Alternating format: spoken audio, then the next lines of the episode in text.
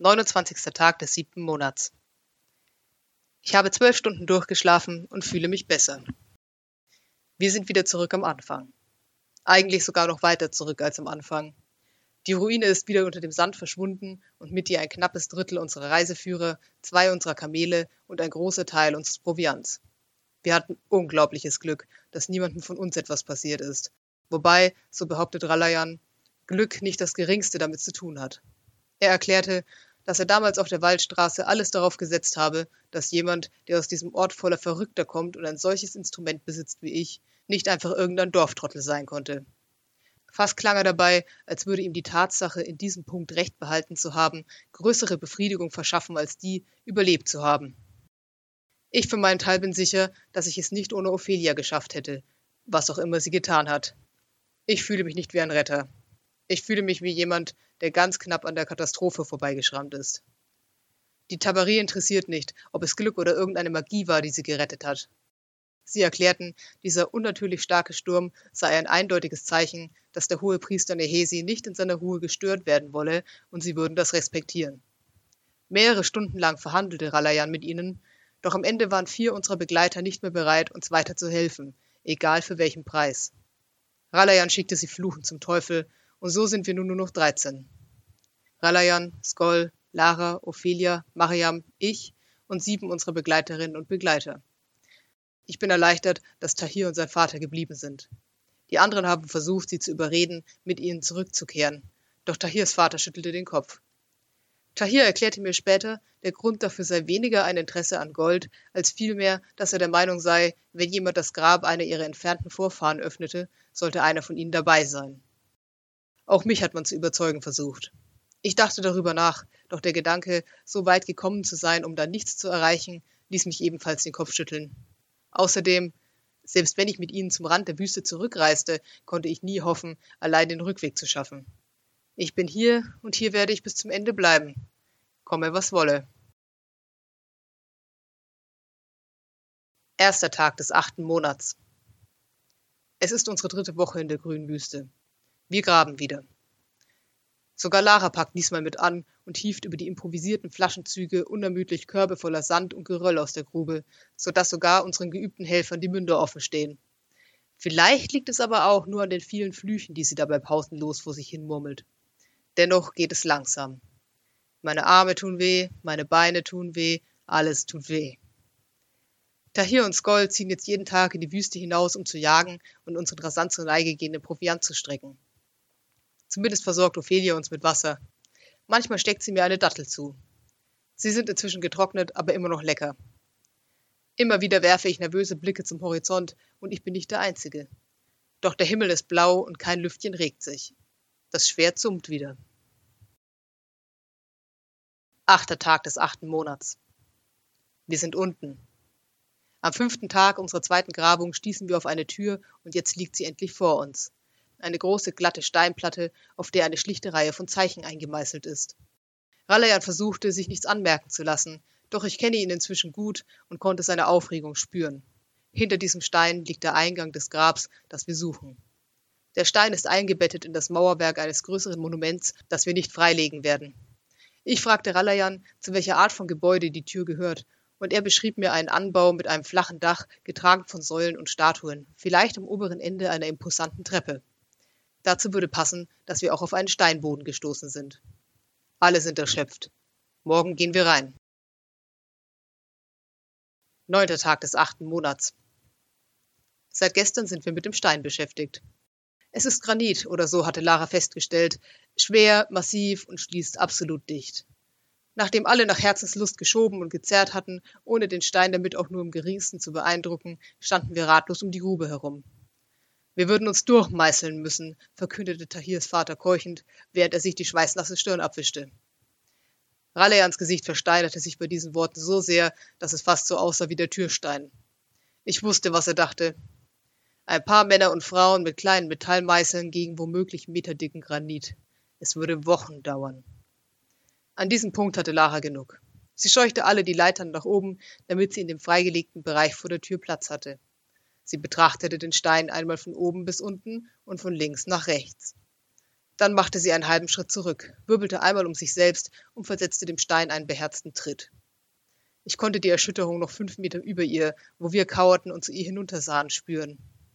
Ein großer Riss tat sich in der Mitte des Steins auf.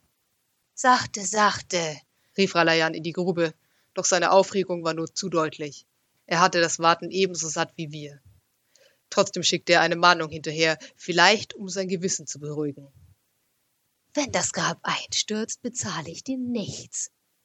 Ohne aufzusehen befahl Lara der Tentakelvisage, die Fangarme ruhig zu halten und traktierte stattdessen den Riss mit vielen kleinen Faustschlägen, sodass die Steinstückchen nur so spritzten. Daran, dass Ralayan sie nicht für die Tentakelvisage zur Ordnung rief, konnte ich sehen, wie sehr er in dieses Gemäuer gelangen wollte. Gebannt sahen wir zu. Es dauerte eine ganze Weile. Nach einer Stunde war Laras Kopf knallrot und Mariam brachte sie dazu, eine Pause einzulegen. Lara kam für ein paar Minuten nach oben, um etwas zu trinken und zu essen und ihre Hände auszuruhen. Wir warteten bis in den Abend hinein. Dann endlich hatte Lara eine Öffnung im Stein geschaffen, die groß genug war, dass wir uns hindurchquetschen konnten, und eine weitere halbe Stunde später war sie selbst für Skoll groß genug. Zu diesem Zeitpunkt waren Laras Fingerknöchel aufgeplatzt und bluteten, doch sie schien es nicht einmal zu bemerken. Aufgeregt versammelten sich alle, die Platz fanden, vor dem geborstenen Türstein. Dahinter konnten wir im Licht unserer Fackeln einen Gang ausmachen. Langsam und ehrfürchtig gingen wir hinein in ein Grabmal, das seit tausenden von Jahren kein lebendes Wesen mehr betreten hatte. Doch das letzte Licht des Tages, das hinter uns in den Gang hineinfiel, war noch nicht gänzlich verschwunden, da öffnete sich der Gang zu einer kleinen Kammer, vielleicht so groß wie die Küche im lachenden Drachen. Sie war über und über mit den wunderschönsten Wandmalereien bedeckt, die man sich nur vorstellen konnte. Die Farben selbst nach all der Zeit fröhlich leuchtend. Es gab keine andere Tür. Elfter Tag des achten Monats. Mariam und Ralayan sitzen den ganzen Tag und einen Großteil der Nächte in der Vorkammer, entziffern die Inschriften und versuchen dahinter zu kommen, wie man tiefer in das Grab gelangen kann. Ralayan spürt ein magisches Muster im Raum, was bedeutet, dass es irgendeinen Mechanismus geben muss. Doch wie dieser aussieht, darüber können wir nur spekulieren. Die Texte an den Wänden erzählen, soweit Ralayan das bislang übersetzt hat, von der Schönheit der Wüstennächte, von Wein und Gesang und von der Liebe. Da es wichtig sein könnte, übersetzt er Wort für Wort, während Mariam mitschreibt und dabei laut überlegt, ob irgendein Rätsel in den Versen verborgen ist. Ich leiste ihnen Gesellschaft, solange ich kann, ohne in der warmen, stickigen Luft Kopfschmerzen zu bekommen. Zum einen möchte ich etwas beitragen, zum anderen haben Lara, Skoll und ich ausgemacht, dass niemand von uns mit Ralayan allein sein sollte, nur für den Fall. Ich habe für mich beschlossen, dass ich, wenn nochmal etwas passiert, das Schwert machen lassen werde, egal was Skoll sagt. Ich hoffe, es kommt nicht dazu. Von der schlechten Luft einmal abgesehen, ist es nicht besonders unangenehm hier unten. Die Malereien an den Wänden gefallen mir. Die Decke ist mit einem Sternenhimmel bedeckt und die Wände zeigen Szenen von verschiedenen Festivitäten. Feiernde, Musikanten, Essen, Wein. Alle Leute im Raum schauen in Richtung ihres Gastgebers. An der gegenüberliegenden Wand sitzt die Statue eines Mannes, den Ralayan anhand der Inschrift als den hier begrabenen Mereruka Nehesi identifizierte. Diese Statue gruselt mich ein wenig, denn ihre Augen sind nicht nur aufgemalt wie der Rest der Verzierungen, sondern ins Gestein eingelassen, kleine schwarze Kugeln aus Obsidian, die uns aufmerksam zu folgen scheinen, wenn wir uns im Raum bewegen. Mariam, die weniger Bedenken hat als ich, oder nur einfach weniger Fantasie, hat schon versucht, die Augen zu drücken, in der Hoffnung, damit einen Mechanismus zu aktivieren, aber nichts geschah. Auch den Rest der Kammer hat sie schon einmal komplett abgetastet, von den Trommeln der Musikanten bis zu den Sternen an der Decke, wofür sie einen halben Nachmittag auf meinen Schultern saß. Das war anstrengend. 14. Tag des achten Monats. Wir hatten einen Durchbruch, was die Tür anbelangt. Das meine ich leider nicht im wörtlichen Sinne. Es geschah, als ich wieder mit Mariam und Ralayan unten in der Vorkammer hockte und darauf wartete, dass einem von uns ein Geistesblitz kam. Ich hatte mich auf den Rücken gelegt, denn die schlechte Luft und die Feuchtigkeit ließen meinen Kopf schwimmen und sah hinauf zu dem gemalten Sternenhimmel. Ein schöner Sternenhimmel, dachte ich. Es waren keine Konstellationen darunter, die ich kannte, weder von zu Hause noch von dem Himmel, den Tahir mir gezeigt hatte. Vielleicht hatte das Firmament vor ein paar tausend Jahren noch anders ausgesehen. Ralayan hatte diese Malereien ebenfalls schon untersucht, um herauszufinden, ob sich die Tür nur zu einer bestimmten Zeit des Jahres unter den genau richtigen Sternen öffnen ließ, doch nichts dergleichen gefunden. Es schien ein komplettes Fantasiegebilde zu sein. Dennoch sehr hübsch.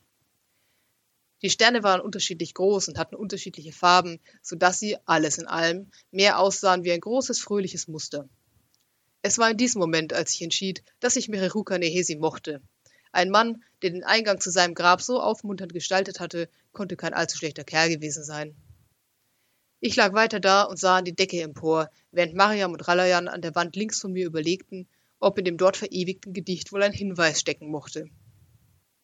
Wenn wir nebeneinander gehen, deine Hand in meine Hand, füllt sich meine Seele und lässt mein Herz überquellen. Deine Stimme ist wie süßer Wein, ich lebe, um sie zu hören, und nach nichts verlangt es mir, wenn ich dich nur jeden Tag erblicken kann. Meine Augen folgten den bunten Sternen. Sie waren nicht einfach nur unterschiedlich groß und hatten unterschiedliche Farben. Es gab verschiedene Größen, soweit ich sehen konnte, fünf davon und es gab etwa zehn verschiedene Farben. Manche der Sterne hatten eine Umrandung, andere nicht. Und umso länger ich starrte, desto klarer konnte ich sehen, dass sie keinesfalls einfach hier und dort verteilt waren, sondern einer gewissen Regelmäßigkeit folgten. Sie waren in Linien und Gruppen angeordnet. Ihre Abstände waren nicht zufällig. Eine Weile blieb ich noch liegen und dachte über die Vermutung nach, die langsam in meinem Geist Gestalt annahm. Abstände, Farben, Größen. Ich drehte den Kopf zur Seite. An Ralayan vorbei konnte ich gerade noch das Porträt eines jungen Mannes erkennen, der ein Sistrum schlug. Diese ganzen Malereien, dachte ich. Mochte Mereruka Musik? fragte ich Ralayans Rücken. Der Seelenverzehrer drehte sich halb zu mir. Er lebte vor fast 3000 Jahren, sagte er. Vieles verloren gegangen. Aber nach allem, was wir wissen, war er ein Freund der Künste. Ja. Warum?